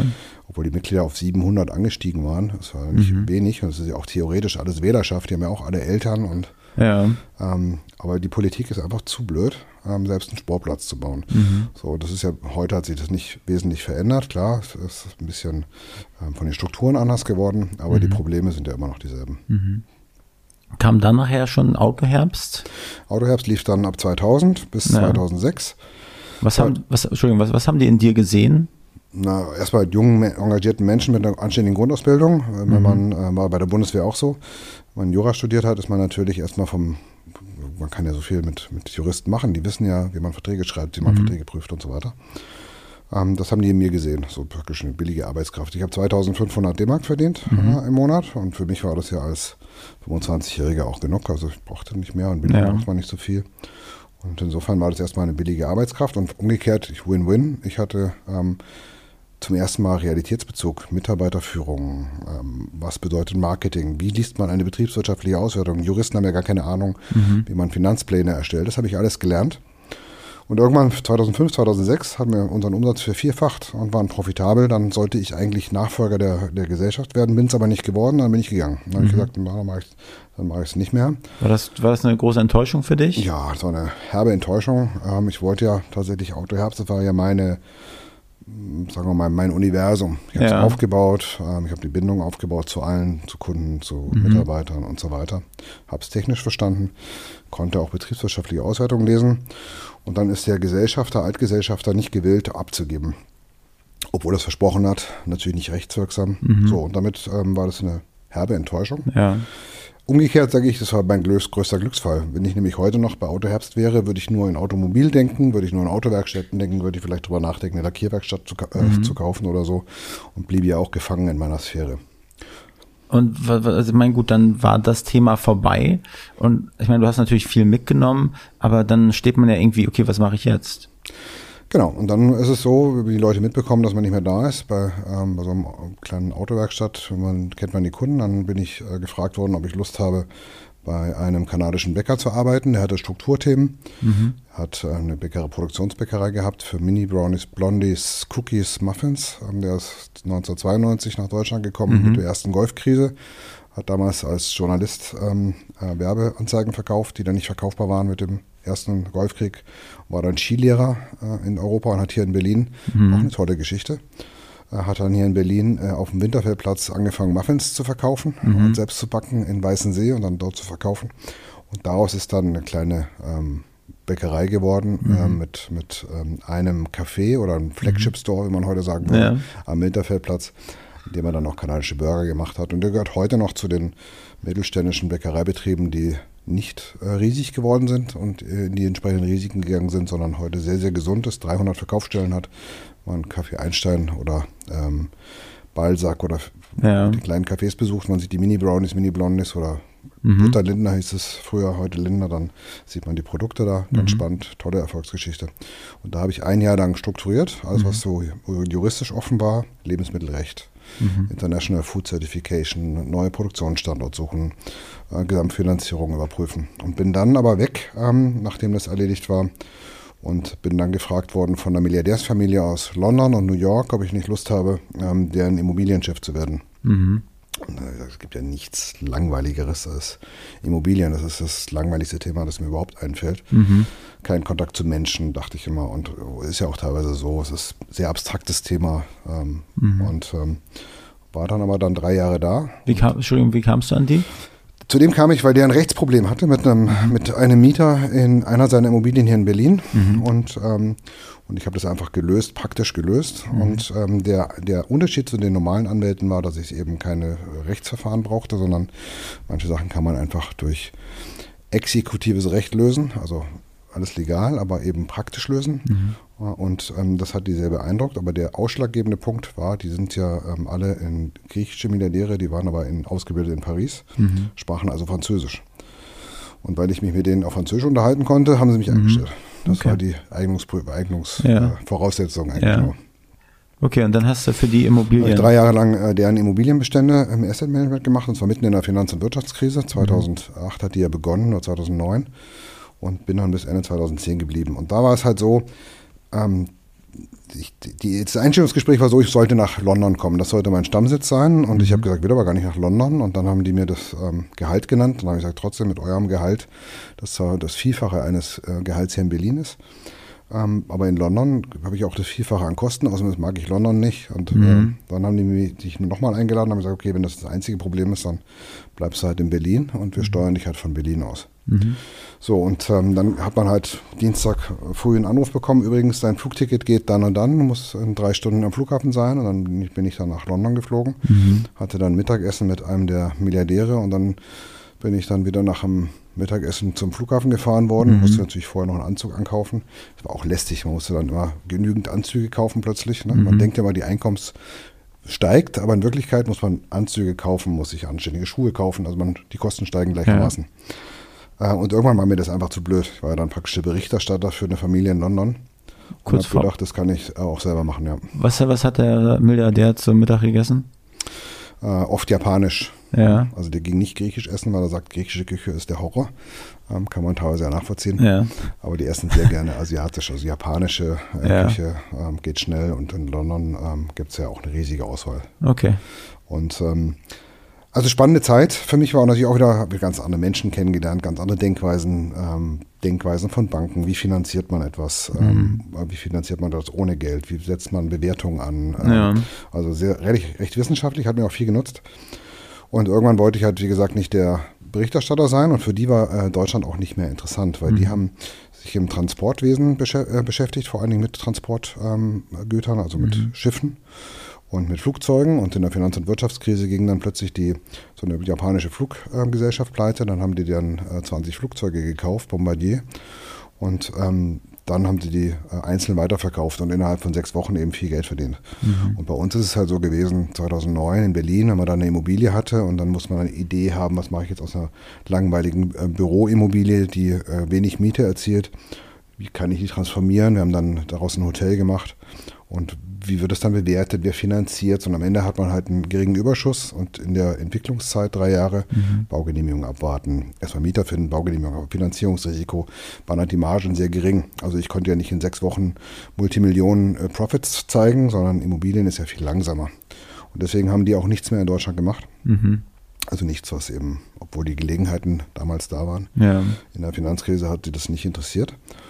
Und ich, mir, bei mir war das einfach mein Leben zu blöd, um Berichterstatter zu sein. Mhm. Und deswegen ja. habe ich gedacht, mache ich mich selbstständig. Und habe aber dabei vergessen, dass ähm, man ja, wenn man selbstständig ist, trotzdem Geld braucht. Mhm. Und äh, so fing meine Selbstständigkeit eher damit an, zu schauen, wer kann denn jetzt ein Projekt finanzieren. Ja. Und das war Ende ähm, 2010 so. Und dann. Du hast ähm, Investoren gesucht quasi. Investoren gesucht und auch gefunden. Menschen, ja. die eben ähm, in der Lage waren und auch gewillt waren, Risiken einzugehen in, mhm. in Berlin. Und so haben wir, was, so habe ich angefangen, mich selbstständig zu machen. Was war deine, dein erstes Baby? Was mein erstes Baby waren die ähm, mit Partnern zusammen die Flora-Gärten in Berlin, Pankow, 2011. Mhm. Da haben wir 276 Wohnungen gebaut. Mhm. Und ähm, mit ähm, 276 Wohnungen, ja. ja. das war das größte Wohnbauprojekt Berlins zu der ja. Zeit. Und 2011 hat man gesagt, Pankow. Also was, was, soll, was soll das sein überhaupt, Pankow? Ne? Mhm. Ja, und äh, Brenz, die, aber was man viele vergessen haben, Prenzlauer Berg, das war so die, Generation 30, 35-Jährigen, die dann mhm. irgendwann Kinder bekommen haben und die wollten dann auch nicht mehr in diesem äh, Treppen steigen und mhm. die wollten dann Infrastruktur haben. Deswegen sind die gerne nach Pankow gezogen. Pankow ist ja mit fast einer halben Million Einwohnern in Berlin der größte Bezirk und auch immer noch hat am meisten Zuzug. Mhm. Und wir waren die Ersten. Und damals hat man gesagt, okay, das ist ein hohes Risiko. Wir machen jetzt eine Mischung aus Mietwohnungen. Haben wir 104 Mietwohnungen äh, gemacht. Ähm, und der Rest war dann Eigentumswohnungen, Townhäuser mhm. und ein ehemaliges mhm. Fabrikgebäude mit ein bisschen Loftcharakter. Und das war ein Projekt, das hat bis ähm, 2016 gedauert. Mhm. Und äh, war sehr spannend, weil man natürlich auch eine ganze Menge gelernt hat. Also das, diese ganze Zeit war, war das sozusagen dein Baby? Ist jetzt abgeschlossen? Ja, wir haben ja, ich habe dann mehrere Projekte parallel ja. gemacht, haben Komponistengärten äh, gebaut in Weißensee. Damals ja. hat man mir dann auch gesagt, das war 2012, haben wir gesagt, ach, Weißensee, was ist denn das? Das will auch keiner hin nach Weißensee, das ist eine Horrorgegend. Mhm. Und dann war das aber genau Grenze, ist Meyerbeerstraße, äh, Gürtelstraße ähm, und äh, auf der anderen Straßenseite war Prenzlauer Berg und mhm. haben wir so Tricks gemacht, wie wir gucken jetzt, dass wir, wenn man bei Immobilien Scout nach einer Wohnung sucht, dass man dann äh, Prenzlauer Berg äh, ja. angegeben bekommt und trotzdem das Weißenseer Projekt. Ja. Das war so die Zeit, ähm, mhm. war 2015 abgeschlossen und dann ging ja eigentlich die Zeit los, wo, ähm, wo die alle auf Immobilien gesprungen sind, die ganzen mhm. Abenteurer, viele Leute dann die, die Preise hochgeschraubt haben, äh, der Staat hat Geld gedruckt, man bekam Geld geschenkt praktisch für ein Prozent, um ja. Projekte zu machen. Und das war die Zeit, wo ich dann aufgehört habe, ähm, Immobilienentwicklung zu machen, 2017, ähm, weil die Margen gesunken sind. Die denken immer die Leute, dass, es, dass man viel Geld verdient hat. Mhm. Das ging dann aber vorbei, weil die Preise sind hochgegangen. Mhm. Ähm, und äh, klar, man hat immer den Absatz gehabt. Baupreise gehen hoch, Einkaufspreise gehen hoch. Und dann kamen die großen Mannschaften, die hier entwickelt haben. Und mhm. ähm, ich habe keine große Mannschaften, habe auch keine Lust, große Mannschaften zu beschäftigen im Immobilienbereich Entwicklung. Und bin dann, ähm, habe mir überlegt, was kann man noch machen. Und haben wir 2017, 2018 angefangen, Startups zu gründen. Aber in der, deiner Immobilienzeit hast du parallel, sagen wir, schon viel nebenher gemacht? Oder war, hast du dich wirklich auf Immobilien fokussiert? Nein, ne, ich habe ja 2012 ähm, Auto Herbst gekauft. Ja. Also ich habe mir das geholt, was ich 2006 ja. nicht bekommen habe. Äh, und äh, ist heute noch so. Wir haben eine Waschstraße gebaut in, in Adlershof, ja. Waschstraßenunternehmen. Aber haben, ich habe auch viel Kultur gemacht, im, den äh, Privatclub in Berlin geholfen mit aufzubauen, äh, in der Skalitzer Straße, mhm. also Club. Privatclub, ja. Privatclub Berlin ist mhm. auch ein Club, wo mhm. viele bekannten Bands ähm, sind. Mhm. Der gehört dem äh, Norbert Jakschentis. Ähm. Von dem habe ich letztes Mal berichtet hier in meinem ah. Podcast. Also ich mache so einen kleinen Wochen Ausblick, manchmal mhm. Berlin-Tipps und da kam auch der Privatclub. Toller, toller, äh, toller Mann, tolle Geschichte. Mhm. Er war ja schon immer Musiker und äh, auch in der, erzählt wie in der DDR praktisch, wie man da, ich hole wieder kurz aus, DDR-Musiker mhm. kann man nicht einfach eine Band gründen, sondern dann wurde man, äh, gab es eine Einstufung mhm. ähm, und in dieser Einstufung ähm, musste man dann vorspielen, Kreis des Rates, also Staatssicherheit eigentlich. Und, ähm, ähm, und ist gut schon mal. Entschuldigung. Alles gut. Und ähm, dann ist es so, wenn man, äh, gab es drei Level sozusagen und dann 300, 600, 900 D-Mark hat man dann bekommen und äh, wurde dann bezahlt und hat dann irgendwann auch einen Sonderstatus bekommen, wenn man besonders gut war und mhm. dann konnte man auch Konzerte spielen, also außerhalb der Jugendclubs, wo die ja, und Kultur stattgefunden hat. Mhm. Das war so die Zeit, ähm, was ich dann noch parallel gemacht habe, ist ähm, Musikerhäuser gebaut, ähm, auf, ausgebaut, die attraktiv ähm, sind, mhm. Ähm, Proberaumhäuser mit insgesamt 1000 Musikern, die wir haben in zwei Standorten. Mhm. So ein, eine Platte sozusagen oder zwei Platten, neun Geschosser umgebaut in in Proberäumen. Okay, krass. Was, was man in Berlin ähm, nicht hat, ist ja, also Kunst und Kultur ist ein großes Thema in Berlin, mhm. ähm, hat einfach das Problem der Verdrängung natürlich. Äh, es ist lukrativer, Wohnungen mhm. zu bauen oder, oder, oder leises Gewerbe, Büro mhm. und so weiter. Und deswegen sind viele äh, Proberäume verschwunden im Zuge der Zeit insbesondere aus den zentralen Lagen. Ja. Und ähm, das zweite Problem ist, dass viele ja so Wild-West-Anmietungen gemacht haben. Ich wollte ja nie Rent-Rent, Rent-to-Rent machen, also selber Flächen anmieten, um sie dann weiter zu vermieten. Mhm. Dann bin ich ja immer abhängig von, vom Profit und Geld verdienen und dass die Musiker alle zahlen. Und deswegen haben wir uns überlegt, schon äh, 2012, ähm, wir kaufen einfach so eine Platte mhm. und setzen da die Musiker rein und bieten da Proberäume für wenig, am Anfang für 125 Euro brutto an. Mhm heute ein bisschen mehr durch die gestiegenen äh, Energiekosten, ja. aber der, der oder die Musiker bekommen praktisch einen Raum, den mhm. sie immer haben, 24 Stunden Musik machen können, für den sie 185 Euro zahlen, inklusive Strom, inklusive Heizung, inklusive mhm. Reinigung, alles was dazu gehört. Das müssen sie um nichts kümmern, haben 185 Euro einen Raum im Monat und können da eben sich. Wie viele Räume hast du da, die als Ton? 400. Die, und wie, wie voll sind die? Wie ausgelastet sind die? Vollständig ausgelastet. Also es gibt ja ein Gebäude, wo 400 Aufnahmeräume sind, 400 besser ausgestattete Hauptstadt-Podcast-Studios. Naja, die Musiker gestalten sich schon selber aus. Also ja. wir stellen halt den Raum zur Verfügung, ah, okay. der ist auch schallgeschützt, sind Doppeltüren mhm. drin, das sind unterschiedliche Qualitäten natürlich. Mhm. Aber dann, wenn jetzt ein Schlagzeuger da ist, muss er sich das Podest selber bauen, um okay. dann die Schallabsorbung nach unten ja. zu haben und ähnliches. Also wir machen nicht die Ausstattung mhm. drin, sondern nur, wir stellen nur den Raum. Mhm. Aber bei uns wird halt nicht geklaut, bei uns gibt es keinen Drogenkonsum in den Gemeinschaftsflächen und so weiter. Das ist halt sehr sauber. Wir sind mhm. ähm, ein sicheres Haus und das ist die Infrastruktur, die wir den Musikern bieten. Ja. Und ähm, ja, das ist so, was ich 2012 wo angefangen habe. Wo, wo sind die Häuser? In Marzahn. Okay. Also direkt neben dem Orwo-Haus. Ich weiß nicht, ob das ein Begriff ist. Oh. Orwo-Haus ist ein, ja. ist ein Orwo, ähm, also ehemalige Produktionsstätte mhm. von äh, Orwo ähm, mit ähm, ich glaube, es sind 100, auch 130 äh, Proberäume, allerdings mehr auf Bands mhm. ähm, fokussiert. Das heißt, wir haben viele Technomusiker, weil wir auch kleine mhm. Räume haben. Mhm. Und das Oberhaus hat es im Verein, also Oberhaus ja. e.V., ähm, selbstverwaltetes Musikerhaus, das älteste, würde ich sagen, in, in Berlin. Mhm. Und ähm, dort werden vor allen Dingen Bands ähm, Proben. Ich könnte es mal ja. Namen sagen, ich weiß nicht, ob ich das darf. Wir sind Klar, Freunde mach. direkt, naja, also eigentlich viele Bekannte auch. Und, ähm, Achso, ob du denen ihre Namen sagst. Genau, genau, okay. genau. Gerne. Ich treffe die alle, also tolle äh, Wahnsinnsmusiker, international ja. bekannt. Ähm, sehr spannende Atmosphäre. Man hätte nie gedacht, Marzahn, dass man da so einen Kunst- und Kulturstandort machen darf. Ja. Ähm, die äh, Stadträtin ähm, damals, die ähm, ist heute auch noch Stadträtin im anderen Bereich, die Juliane Witt äh, von der Linken. Mhm. Ähm, die hat da sehr, sehr viel Engagement auch gezeigt für Kunst und Kultur in Marzahn mhm. und auch viel nach vorne gebracht mit der. Haben wir da viel erreicht und ähm, da haben wir zwei Häuser. Und das Oberhaus kommt noch dazu. Mhm. Also hat sich viel Kunst und Kultur ein bisschen wegbewegt aus den Zentren. Mhm. Ja, ähm, das sind so ein paar Auszüge aus den Sachen, die wir noch so machen. Also auch schon zu der Zeit. Und dann ging es 2017, 2018 mit nochmal einer anderen Geschwindigkeit los, neue Sachen zu realisieren. Na, da haben wir angefangen, was kann man denn noch in Berlin ähm, Spannendes machen und ähm, weil ihr selbst nicht schon genug zu tun hattet? Ja, das ist eine Strukturfrage. ja. Also ich finde das langweilig. Ich kann immer noch nicht Menschen verstehen, die 40 Jahre lang bei Siemens arbeiten. Mhm. Da kann ich mir äh, äh, so viele Geschichten erzählen. Wenn man zum Bauarchiv Lichtenberg geht, bin ich einmal gewesen, um irgendwelche Archivunterlagen für unsere äh, Häuser zu suchen. Und dann ist es so, dann war da eine Mitarbeiterin, da stand der Neun an der, an der Wand. Heute ist doch gar nicht der Neunte vom mhm. Datum. Ich überlege. Und irgendwann habe ich mich getraut, sie zu fragen, wieso da der Neun steht. Und dann hat sie zu mir gesagt, ja, es sind noch neun Jahre, muss ich noch und dann bin ich in Rente. Mhm. Also das ist der Countdown zum Tod, ja. ich, ja? wenn man sich nur ja, in einer Berufs, Gruppe beschäftigt und das ist halt, was ich nie wollte. Du meintest, du meintest, das ist eine Strukturfrage. Äh, das finde ich, finde ich ganz spannend, weil ich habe das Gefühl, auch im privaten Bereich oder beruflichen Kontext, Struktur ist wirklich, finde ich, schwer, wenn man, wenn man, ja, irgendwie, weiß ich nicht. Also manchmal fehlt, fehlt einem so die Idee, wie so eine richtige Struktur sein muss. Wie, wie, wie, wie, wie hast du, wie, wie strukturierst du?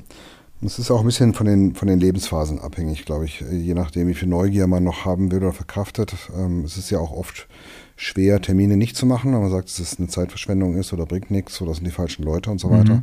Mhm. Da muss man immer aufpassen, dass man das nicht, ähm, nicht zu schnell klassifiziert, sondern wenig, ähm, also viel Terminspar, Zeitersparnis hat, aber dann wenig, weniger Menschen trifft. Und dann ist für jeden auch eine andere ähm, eine andere Natur. Ich glaube, äh, bei mir ist es jedenfalls so, ich bin halt um vier Uhr wach. So, das ist die erste Thema. Um vier bis äh, fünf arbeite ich schon und dann gehe ich äh, laufen, um meinen Kopf frei zu kriegen und dann arbeite ich weiter und bin sehr, sehr früh auch in, in irgendeinem der Büros. Mhm.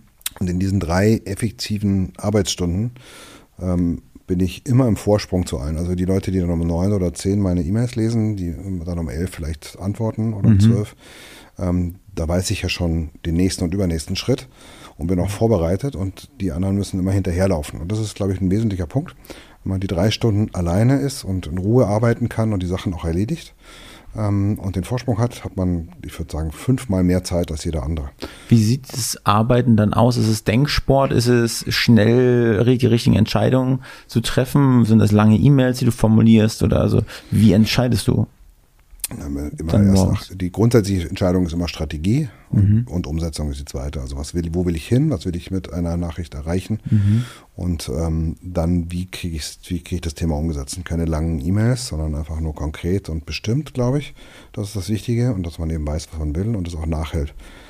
Ich kenne Leute, die ähm, auch relativ große Unternehmen führen, die sich das sortieren lassen. Andere, äh, dafür keinen Namen nennen, äh, von staatlichen Häusern lassen sich E-Mails ausdrucken mhm. und dann abheften und ordnen und dann überlegen sie sich am Ende der Woche freitags, wo es dann geordnet wird oder delegiert wird und dann ist es ja mhm. Irrsinn. Die beschäftigen sich ja mit der Struktur selbst statt mit den Themen. Mhm. Ähm, und bei mir ist es so, ich gehe schlafen, ich habe keine unbeantwortete E-Mails. Es gibt Zeiten, habe ich 85 E-Mails im Durchschnitt äh, pro Tag gehabt und äh, viele Anrufe, aber es gibt trotzdem keine E-Mail oder keine Nachricht, die ich nicht beantwortet habe. Mhm. Und man muss den Leuten abgewöhnen, Blödsinns-E-Mails zu schreiben. Sie sollen selber erstmal nachdenken und auch nicht anrufen, wenn sie nicht wissen, was sie wollen. Das ist eine Trainingsfrage für sein Umfeld und je näher das Umfeld ist oder die Führungsperson ähm, mhm. und mehr Verantwortung man übergeben hat, desto einfacher hat man es dann selber auch. Wie, kom wie kommunizierst du das? Das trainiert man einfach. Man sagt, warum man eine Entscheidung trifft äh, und dann äh, funktioniert es halt bis zum Ende. Und am Ende, wenn das eingeprägt ist, können die, äh, können das Umfeld auch sagen, äh, alleine Entscheidungen treffen. Ja. das heißt nicht, dass ich nichts mehr weiß, sondern ich will natürlich alles wissen, auch die mhm. Details. Aber ähm, das ist die Grundstruktur. Strategie, wie setze ich es äh, möglichst effizient um und wo schaffe ich mir die Freiräume, die ich, die ich haben muss. Habe ich auch ein, ein Buch darüber geschrieben. Aber ähm, das heißt wie? Das heißt Effizienz, ähm, Tagesstrukturierung durch Effizienz, äh, mhm. Springer Gabler Verlag. Ähm, das ist, glaube ich, recht gut beschrieben. Mhm. Gut, werde ich nachlesen. nee, ist wirklich ein Thema, was, was glaube ich, das, da kann man, da trennt sich wahrscheinlich Spreu vom Weizen auch, ne? Wie du gerade meintest, viele verlieren sich darin, ihre Strukturier, ihre Struktur zu strukturieren, um. ja, oder auch die letzte, den letzten Meter zu gehen. Das ist ja beim Sport immer so spannend. Ich mache ja auch sehr gerne Sport, aber die Frage ist, wieso äh, kann ich nicht mit meinem Zeiteinsatz an Sport ähm, und meinem Talent und der Idee, ein bestimmtes Ziel zu erreichen, die gleiche Leistung oder das gleiche Ergebnis bringen wie die Spezialisten. Also wenn wir Gewicht heben, wenn ich es 100 Kilo heben kann, wieso ist derjenige oder diejenige, die auch 100 Kilo wiegt wie ich, ähm, in der Lage 250 Kilo zu, zu heben, obwohl mhm. es ja die Techniktraining dasselbe ist und so weiter. Oder wieso kann, können Sprinter ähm, konstant äh, 9,6 Sekunden auf 100 Meter laufen und ich bin dann soweit nicht weg, könnte genauso viel trainieren. Aber es gibt eben, und das ist, dafür gibt es auch kein Rezept, ist für den Erfolg, für den letzten kommt es auf ganz wenige Details an. Und ähm, die zu knacken ist halt relativ schwer. Mhm. Und das ist die Herausforderung des Lebens, wenn man das will. Es gibt ja Erfolg auch nicht, äh, Erfolg misst sich an unterschiedlichen ähm, ähm, Themen sozusagen. Wenn aber zum Beispiel ein neues Thema an dich herangetragen wird, ne? so, so, passiert es oft so, dass Sachen an dich herangetragen werden oder initiierst du viele Dinge? Sowohl als auch. Also inzwischen ist es so, einmal natürlich, wenn man ein breites Netzwerk hat, werden viele Sachen auch über Netzwerke und Netzwerknetzwerke herangetragen. Mhm. Ähm, kommen viele mit Ideen, wo sie sagen, sie, sie, sie wollen jetzt zum Beispiel eine E-Commerce-Idee haben ähm, dann ist es aber heute so, ich würde halt, ich würde die meiste lehne ich ab, weil es einfach langweilig ist. Also E-Commerce zum Beispiel ist ein gutes Thema, es wird oft herangetragen. Also es gibt nichts Langweiliges, als irgendeinen Artikel zu kaufen und wieder zu verkaufen. Also da ist auch nichts mhm. drin, kein Impact. Also ich brauche irgendwas, was äh, vom Impact her reizt, also was die Welt besser macht, was es ähm, technologisch interessant macht oder irgendein Thema, das ich noch nicht kenne und das einfach insgesamt spannend ist. Mhm. Und wenn das heute nicht erfüllt, würde ich es auch nicht mehr machen. Und, oder wenn es nur um Geld verdienen geht, das ist auch eigentlich total unspannend. Das ist ähm, nicht interessant. Und das, wenn man den, die, diese Stufe erreicht hat, dass das eben ein Impact-Thema ist oder ein spannendes Thema äh, insgesamt, dann schaue ich mir an, wer sind die Leute. Da muss man natürlich schauen, verstehen die ihr eigenes Thema. Mhm. E-Commerce zum Beispiel, das ist ja auch so, dann kommen die Leute auch mit riesigen Finanzplänen und äh, kann ich auch selber schreiben. Finanzpläne mit riesen ähm, aufgefächerten äh, bis zum letzten Produkt, Herstellungskosten und so weiter. Das ist sehr spannend, wenn man mhm. abstrakt denken kann. Aber letztlich geht es nur um eine Frage, wie viel muss ich verkaufen, um Break-Even zu haben? Und die Frage können die Leute dann oft trotz riesiger Finanzpläne gar nicht beantworten. Mhm. Und dann denken sie drüber nach und wenn sie das dann beantworten können, dann geht es an die zweite Stufe. Also man muss schauen, dass die Menschen, die das haben, auch selber verstehen. Mhm. Es gibt so viele Startup-Gründungen, ähm, die kommen mit einer Idee, äh, hatte ich mal eine zum Beispiel auch zum Thema Immobilien, wie kann man praktisch Projektentwicklung ähm, digital machen, also, dass man praktisch mit einer App seine eigene Wohnung bauen kann und dann frage ich die Leute, wo, wo, sie die Realität hernehmen, weil wenn ich schon einen Strang ähm, Wasser durchs, durch, durch das Haus ziehen muss oder äh, Infrastruktur, dann kann ich mir als Käufer ja oder als Wild einfach nicht meine Wohnung selbst zusammenstellen. Das passt also nicht. Mhm. Und die Leute haben keine Ahnung von Bauen, von Architektur oder sonst was. Also die Kompetenz muss dann auch schon da sein. Ja. Und dieses Abenteuerdenken, dass man irgendein Startup gründet, eine Fiktion drauf baut und einen Mockup baut und am Ende eine halbe Million einsammelt und mehr, mhm. äh, die Zeit ist jetzt auch vorbei. Ja.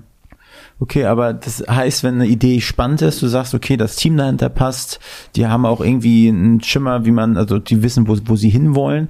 Und was machst du denn? Bist, stellst du die finanziellen Ressourcen bereit? Dein, ist dein Netzwerk das, was dir reizt? Und wie sehr bist du dann auch hands-on damit drin, vor allen Dingen zum Anfang, um das, den Stein so ein bisschen ins Rollen zu bringen?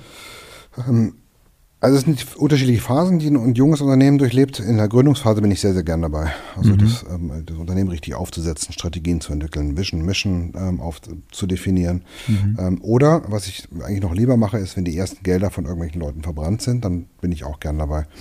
Ähm, zum Beispiel, Beispiel nennen, das kann ich auch offiziell machen, Sitka, das ist ein Lastenradhersteller mhm. mit einer tollen Idee. Die haben sich gegründet hier in Berlin im Emotion Lab. Da sind glaube ich, 54 unterschiedliche Ideen. Auch ONO hat sich dort mhm. entwickelt, also die man hier rumfahren sieht mit Hermes. Und da war es so, da hat der erste Investor, ähm, Tech Ventures hießen die, aus, dem, äh, aus, aus Westdeutschland Geld investiert und waren halt nicht da. Ne? Mhm. Aber wie, wie soll ich dann die jungen Leute, ein Maschinenbauingenieur, der die Idee hatte und ein Kaufmann, ähm, die, die sind jung, die haben die Erfahrung gar nicht. Mhm. Da muss ich ja als Investor die Sachen, die man, die man sich sparen kann an Verwaltung und die Sachen, die man lernen kann, mitbringen. Mhm. So, und das mache ich schon sehr, sehr gern, bringe natürlich alles, was ich an Kompetenz habe, rein. Mhm.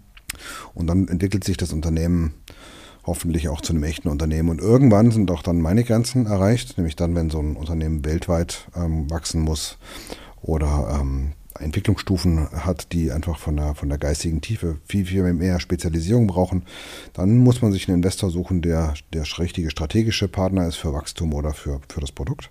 Ja. Und dann steige ich wieder aus. So, das sind so meine Lieblingsphasen. Mhm. Und da habe ich auch die Kontakte, also man weiß, wie man die Investoren findet, welche Voraussetzungen man erfüllen muss und so weiter. Ja. Okay. Und was sind jetzt gerade deine Bausteine? Ich habe jetzt hier nebenan so ein Buch von mir liegen, das heißt Schwach, langsam, ideenlos, Herrschaft der Mittelmäßigkeit. Wie kamst du auf die Idee, sag mal, ein Buch zu schreiben? Ich meine, wie du meinst, Politik ist ja nicht nur ne, das Wort Politik, sondern ist irgendwie überall findet man das und du hast früh gemerkt, was es Schwachstellen gibt und dass es dich vielleicht auch an deinem Speed, wenn du sagst, morgens um vier möchtest du schon ordentlich Speed drauf haben, irgendwie lähmt dich das wahrscheinlich auch. Erstmal muss, also was ich immer wieder betone, mich interessiert Politik ähm, inhaltlich zwar sehr, aber ich will nie in die Politik. Also ja. Mich interessiert nicht, irgendwo eine Position einzu, einzunehmen und ähm, öffentlich dann ähm, Senator oder, oder, oder, oder, Staatssekretär zu werden oder so. Mhm. Das muss man immer wissen dabei. Was mich erschreckt in den letzten Jahren ist einfach der, ähm, dass sowohl Staat schlechter wird als auch die Gesellschaft. Das heißt, wir haben ja zwei ähm, Bausteine, um als Unternehmer erfolgreich zu sein. Einmal müssen die Grundvoraussetzungen erfüllt sein, dass ich unternehmerisch aktiv werden kann. Und das ist heute nicht mehr der Fall. Und, und motiviert werden muss. Dass die Leute, die Geld haben, müssen ja motiviert werden, ihr Geld einzusetzen. Und zwar nicht in passives Einkommen, sondern in Unternehmertum, in junge Ideen. Und auf der anderen Seite habe ich immer die, die Herausforderung der Chancengleichheit für junge Menschen. Wenn ich geboren werde, muss ich, egal woher ich komme, welchen Family Background ich habe oder welche finanziellen Ressourcen, mhm. muss ich ja meine Idee verwirklichen können. Das ist ja eine der wichtigen ähm, Bausteine, damit eine Gesellschaft langfristig überlebt. Und diese beiden Sachen driften gerade so weit auseinander. In der Gesellschaft haben wir religiöse ähm, Tendenzen. Man, Meinungsfreiheit wird eingeschränkt. Man, man sagt den Leuten, was man, wie sie sich benehmen müssen. Und auf der anderen Seite habe ich einen Staat, der vollständig versagt in allen Infrastrukturfragen. Also ich brauche mich ja nicht als Staat unternehmerisch und auch sonst einmischen, wenn ich schon nicht hinkriege, eine Deutsche Bahn pünktlich ankommen zu lassen oder ähm, den, den Park zu reinigen. Mhm. Oder wenn ich jetzt ähm, bei Sitka zum Beispiel haben eine eigene Produktionsstätte gebaut, haben die anderthalb Jahre gebraucht, um einen Stromanschluss zu legen. Da muss ich mich ja schon fragen, ob, ich, äh, ob da irgendwas nicht mhm. funktioniert. Ähm, und das sind die Voraussetzungen, die also letztlich zu dem Buch geführt haben. Aber tatsächlich ist es so, mein erster ähm, Artikel, den ich geschrieben habe für, eine, für einen Interessenverband, war 2018 äh, über die ähm, über die Stadt der Freiheit. Es gibt ein Tourismuskonzept 2018 Plus, die der Berliner Senat ähm, verfolgt hat, um, zu, um diese 16 Millionen Besucher, die wir hier haben und 33 Millionen Übernachtungen, dass man die Besucher praktisch schon am Abreiseort dazu bewegt, nicht mehr in die Stadtzentren zu gehen, sondern zum Beispiel äh, die Spandauer Zitadelle zu besuchen oder Schloss Biesdorf und so weiter. Also mhm. der Staat, der praktisch dem Menschen sagt, wie er sich bewegen soll. Das äh, habe ich in, in, manchen Ländern äh, totalitär, muss ich 250 Dollar ausgeben und dann darf ich äh, eine Reisegruppe besuchen, aber in Berlin, in der Stadt der Freiheit, und das hat mich aufgeregt. Ähm, und dann ist es auch so, dass sie zum Beispiel aus den Reisebroschüren in, in UK dann Simon Dachstraße gelöscht mhm. haben. Bei der Simon Dachstraße war ein Begriff, um in Friedrichshain zu feiern. Mhm. Löscht man dann aus den Stadtkarten. Oder man stellt das äh, Spandauer Zitadelle, nennt man Berlin-Zitadelle und stellt es dann in der Grafik der, der Berliner Stadt, die ja immerhin 53 Kilometer lang ist, so da, als würde man praktisch in, der, in 15 Minuten von Spandau nach Biesdorf ja. fahren irre. Und man hat ja auch nicht mit den Köpenickern darüber geredet, wie sie jetzt praktisch den, den Wasserpark, wie man kleinen Venedig irgendwie bereisen darf. Man hat die ja auch nicht vorbereitet. Das ist also reine, es ist dumm, mhm. zu glauben, dass man Menschen lenken kann. Und das hat mich aufgeregt, da habe ich meinen ersten Artikel geschrieben und auch begründet, äh, konkret, was, was man als für Denkfehler macht. Man hat die Besucher befragt, die im Hotel waren, wie sie, wie sie hier alles finden. Aber ich besuche ja, ich frage ja nicht den schlafenden Touristen, wenn ich Informationen über den bewegenden Touristen haben will. Also man hat praktisch ähm, teuer Marketingagenturen bezahlt, die mit falschen Zahlengrundlagen zu ähm, politisch-religiösen Ergebnissen gekommen sind. Und das ist ein Zustand, der eine Katastrophe ist. Man baut ein Humboldt-Forum elf Jahre lang für 700 Millionen Euro und vergisst dabei jeden Busparkplatz oder auch jede Brücke, die darüber führt. Das ist eine Katastrophe. Und okay, da habe ich einen Artikel geschrieben, was ja nicht so schlimm. Ähm, und dann kam ja dann die Corona-Krise und ähm, das ist die einzige Katastrophe überhaupt. Man hat ja dann Lockdowns gemacht, die nichts gebracht haben und man hat Geld gedruckt. Also wir haben ja in, in Deutschland äh, 400 Milliarden Euro ausgegeben und 400 Milliarden Euro nur dafür, dass die Leute nichts tun. Das ist ja die einzige Katastrophe. Und dadurch haben wir heute eine Inflation. Das habe ich schon relativ früh. 2020 habe ich die Inflation 2022 vorher gesagt. Habe in der Ukraine nichts zu tun, sondern einfach Geld drucken. Wenn ich mehr Geld in einen, in, in einen, in einen Markt nehme, dann mhm. ist das Geld weniger wert. Und das Schlimme dabei ist eigentlich der sogenannte Cantillon-Effekt. Das heißt, wenn ich viel Geld im Markt habe, dann steigen die Preise für Assets. Also Immobilien werden teurer. Der Oldtimer wird teurer, das Bild wird teurer. Die Leute haben Geld, aber weniger ähm, Assets und deswegen steigen natürlich die Werte. Das führt dazu, dass die Leute, die Assets haben, reicher werden. Also hat man die, den Abstand zwischen arm und reich erhöht. Und Jetzt muss man es ja zurückzahlen. Das mhm. Gesundheitssystem funktioniert nicht. Ich muss sich mal vorstellen, wenn ich einen Monat Lockdown mache, kostet das den Staat 20 Milliarden Euro. Mhm. Und mit 20 Milliarden Euro kann ich mir 5000 Krankenhäuser bauen, wenn ich will. Mhm. Oder Schulen.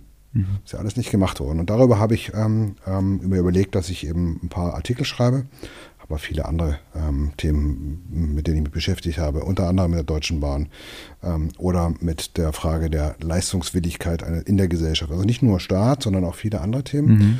mit entsprechenden Lösungen angeboten, wie man jetzt die Staatskosten senkt, wie man Steuern senken kann und so weiter. Und so ist das Buch entstanden. Und woher hast du die Motivation genommen? Also ich meine, viele, ne, die fluchen im stillen Kämmerlein, ne, und äh, so regen sich auf und sagen so als Einzelner, ich kann eh nichts bewegen. So. Und du hast gesagt, okay, ich habe das schon verstanden, ich kann das schon durchblicken und ich hätte da auch ein paar gute Sachen, ich muss das einfach raus, ich geht nicht anders oder was war da der? Ja, es ist ja, immer so, dass viele Menschen nichts sagen, haben sich ins Privatleben zurückgezogen und dann eben nichts gesagt und sich im Privaten geärgert. Ähm, der Unterschied zu mir ist äh, eigentlich nicht so groß. Ich habe mich auch geärgert und will ja, wollte ja auch nicht. Ich habe überlegt, Mensch, wenn ich jetzt den Berliner Senat angreife, was, welchen Schaden bringt das dem äh, DDR-Museum oder, wenn, oder den Musikerhäusern und so weiter. Mhm. Aber wenn niemand was sagt, verändert sich auch nichts. Ich weiß nicht, ich würde nicht behaupten, dass das Buch oder meine vielen ähm, Attacken irgendwas verändert haben. Mir wird es ja schon ausreichen, wenn sie was denken. Für mich war das aber vor allen Dingen Selbsttherapie. Ich bin jetzt zufrieden. Ich habe es gesagt, ich habe es publiziert. Ja. Und deswegen bin ich, ähm, bin ich eigentlich ganz froh und ich bin auch nicht so angefeindet worden, erstaunlicherweise, mhm. weil man mir halt nicht vorwerfen kann, ich sei sexistisch, rassistisch oder ähnliches, sondern mhm. das, der Schwerpunkt ist ja immer Zahlen und Fakten, die man darlegen kann sind, ähm, die kann man nicht umwerfen. Mhm. Also muss man sie anerkennen. Und deswegen ist man, bin ich nicht angreifbar in dem Buch. Mhm. Weil wenn ich sage, äh, 64 Prozent der ähm, Fernzüge in Deutschland kommen nur noch an, dann ist es halt so. Mhm. Oder wenn die Deutsche Bahn 100.000 Mitarbeiter einstellen will, ist es auch so ohne Leistungsverbesserung. Das ist mal ein Beispiel Deutsche Bahn. Aber es gibt ja auch viele andere Beispiele. Wenn ich mir den, die Verwaltung anschaue, habe ich auch ein Kapitel geschrieben. Und ich habe im Ordnungsamt äh, Charlottenburg 101 Kranktage. Mhm. Dann sage ich, boah, dann sagen die Leute, ja, ein Drittel der, des Jahres nicht da. Nee, ist nicht ein Drittel des Jahres nicht da, sondern die Leute bei 220 Arbeitstagen haben mhm. viel mehr Urlaub, sind die Hälfte der mhm. Zeit nicht da. Oder im Wohnungsbereich, warum werden hier in Berlin keine Wohnungen genehmigt? Was steckt dahinter? Schreibe ich auch, beschreibe ich auch. Wenn mhm. aber im Bezirksamt ähm, Pankow beispielsweise die Leute drei Monate krank sind oder sechs oder nicht da sind, nichts erledigen, trifft die anderen Bezirksämter ebenso. Mhm. Oder eine andere Meinung haben über Aufstockungen und, ähm, und, und so weiter. Sie haben ein Leistungsproblem, eine Motivation in der Gesellschaft auch wirklich noch ähm, was zu bewegen. Und das ist ein gravierender Trend, weil die Leute, die eigentlich was bewegen wollen und können, junge Menschen oft, die den Elan haben, werden ähm, unterbunden, weil sie nicht Zugang zu Kapital haben. Und die, diejenigen, die Kapital haben, können ja morgen sagen, warum soll ich hier in Deutschland noch was machen? Ich kann genauso gut ähm, nach UK. Das ein gravierendes Beispiel, es gibt hunderte, ist ja, dass die ganze Industrie jetzt abzieht. Nehmen wir mal aber auch Biotech. Biotech, ähm, äh, BioNTech mhm. ist ja jetzt, ähm, ähm, zieht um nach UK. Warum? Mhm. Weil die Vorschriften in der EU schärfer geworden sind. Äh, Zugang zu, zu Personal ähm, schwerer ist ähm, und auch in Wissenschaft. Muss man anschauen, was sich an Hochschulen passiert. Gerade die Leute haben mit dem Hochschulgesetz ja zwölf Jahre Zeit, ähm, bei den Ärzten 15 Jahre praktisch ähm, öffentlich gefördert zu werden. Das mhm. heißt, nach zwölf Jahren ist Schluss. Dazu gehört aber auch das Studium und so weiter. Das heißt, die ganzen Biologen, die äh, das Know-how aufgebaut haben und dann noch einen vier Jahre, äh, Vierjahresvertrag oder Zweijahresvertrag nochmal verlängert haben, ähm, die ziehen ab. Die, die ganzen Wissenssträger verlassen Deutschland. Und das ist ein Brain Drain, der gerade in der EU passiert. Und das ist ein gravierender ähm, Effekt. Und das mhm. kann man mhm. natürlich über Klimaschutz äh, weiter ausholen. Wir waren immer abhängig von Rohstoffen, jetzt sind wir abhängig von äh, internationaler Industrie aus China. Mhm. Ich weiß nicht, ob das wirklich besser ist und nachhaltiger. Und darum geht es im Buch. Okay, also wem legst du das Buch wärmstens ans Herz? Ich glaube, es ist lesbar für jeden Menschen. Ja. Ähm, ähm, auch als selbstkritisches äh, Buch. Es mhm. ist natürlich auch wir Unternehmer oder jeder von uns äh, kann die Welt besser machen jeden Tag. Mhm. Ähm, es ist ähm, sarkastisch, ironisch geschrieben. Also ja. ich glaube, das ist ganz lustig für, ähm, für alle Gruppen, ob jung, alt, ähm, mhm. kann man gut, ich würde behaupten, kann man gut lesen. Okay, also ich werde das Buch auf jeden Fall in den Shownotes verlinken, definitiv. Ähm, ja, und was steht bei dir jetzt noch so an? Also ich meine, 2023, halbe Jahr schon wieder fast rum.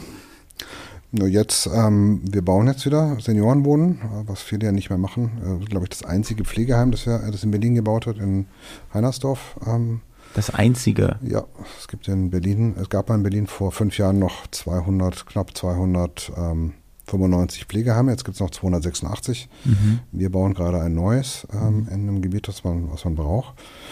Ähm, das passiert 2023. Wir arbeiten an einem neuen Kulturprojekt eine Schule haben wir gerade ähm, aufgebaut, eine Akademie für Musiker, mhm. die dazu führen soll, dass jemand, der Musik macht, gibt eine ganze Menge in Deutschland, die Musik machen, nicht abhängig sind von den großen Verlagshäusern oder ähm, mhm.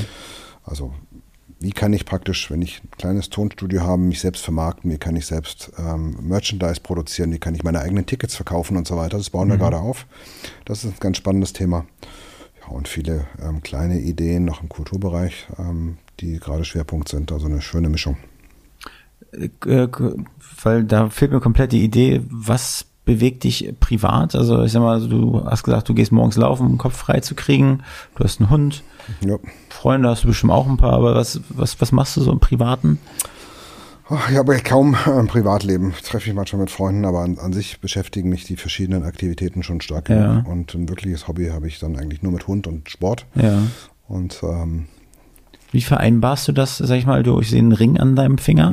Wie, wie wird das akzeptiert? Ich sag mal, gibt es da eine gute Symbiose in äh, Work-Life, Couch, Netflix mit äh, ja, deiner Partnerin? Ähm, ich bin ja verheiratet schon so Ja. sehr, sehr lange. Also ähm, eigentlich relativ ähm, viel zu lang, wenn man äh, heute Durchschnitt sieht. Nein, ich bin äh, verheiratet, bin froh verheiratet und wir sind auch in der Familie, sind sehr viele eingebunden. Ähm, ich glaube, dass man nicht drei Aktivitäten gleichzeitig erfolgreich machen kann. Also Beruf, Privat, das funktioniert noch und das funktioniert bei mir auch gut. Und wenn man dann noch Politik hätte, dann wird es, glaube ich, schwierig. Aber es sind ja, nur ganz einfach strukturierte zwei Schlafen privat und Tag Beruf. Das funktioniert. Okay, aber wie viele Baustellen sind jetzt gleichzeitig, die du hast? Weil das, die, die Frage umgibt mich auch so ein bisschen. Du meinst, morgens ist deine produktivste Zeit, aber das sind ja so viele Projekte, die gleichzeitig irgendwie du auf dem Schirm hast. Arbeitest du da selbst einen Zettel? Schreibst du das auf oder? Nein, das, dafür habe ich meinen Kopf. Ähm, es ist Trainingsfrage. Ich glaube, ist, jeder Mensch gewöhnt sich an so ziemlich anders, Ja. aber ich bin halt morgens tatsächlich aufgeräumt, gehe einmal durch die Projekte, weiß halt, dass äh, das Immobilienthema hat. Wir haben natürlich Sitzungen, man äh, gibt im Kulturbereich, trifft man sich an einem Tag, in einem anderen Bereich hat man einen anderen Tag. Und ich kann mich ja frei bewegen. Es gibt ja auch Autoherbst zum Beispiel, da haben wir exzellente Mitarbeiter, da muss ich, ja- da bin ich zwar sehr oft, weil ich ein nettes Büro äh, da habe, aber im Prinzip ist es so, die, die, das Team ist stark genug, im Musikhaus ja auch. Wir haben ein ganz starkes Team, da muss ich nicht jeden Tag da sein, das funktioniert. Ja. Und bei ähm, jungen Startups da habe ich dann heute früh eine Nachricht bekommen, zum Beispiel für, für eine Initiative, die wir mitfinanzieren. Ähm, auch ganz spannend. Ähm, die wollen sich unbedingt treffen, nochmal einen Austausch haben. Dann sagen, fragen wir, wann, wann die Zeit haben. Und dann sage ich halt die Zeit und dann, dann treffen wir uns und gehen dann eine Stunde spazieren und unterhalten uns. Also es geht immer noch spontan. Okay. Und, ähm, und das Wochenende ist halt auch nicht, es gibt halt kein Wochenende oder kein Abend, sondern es ist, läuft halt sch- ähm, schwimmend sozusagen von Ja. einem in den anderen Bereich. Okay. Quirin, vielen lieben Dank für deine Zeit. Danke dir. da war ein tiefes Durchatmen, endlich ist vorbei. Nein, nein, nein. Quirin, aber eine Frage gestatte mir noch. Und zwar, wen würdest du gerne als nächsten Gast hier im Hauptstadt-Podcast hören wollen? Ach, das ist eine ganz, ganz schwierige Frage. Ähm, die Frage ist halt tatsächlich, also ich finde viele Menschen äh, spannend, die von nichts ähm, etwas aufgebaut haben und was sie jetzt praktisch aus dem aufgebauten Vermögen machen. Und da gibt es viele spannende Menschen. Ähm, ich würde es aber keine einzelne Person festmachen, sondern Ja. ähm, vielleicht kriegt man auch man die, die Hidden Champions hierher. Das ist ja das, das Spannende, die, die Ja. man nicht sieht und die eine ganze Menge in der Stadt oder in, in Deutschland bewegen. Ja. Das ist schade. Ich, so lasse ich eigentlich keinen vom Stuhl. Da muss ein Name kommen hier. okay, na gut, Quirin. Vielen lieben Dank für deine Zeit. Schön, dass ihr da Danke dir. wart. Tschüss, Wohlstand. ja, ja, da hörst du, ne? Genau, das hat er verstanden. Also, macht's gut da draußen. Ciao.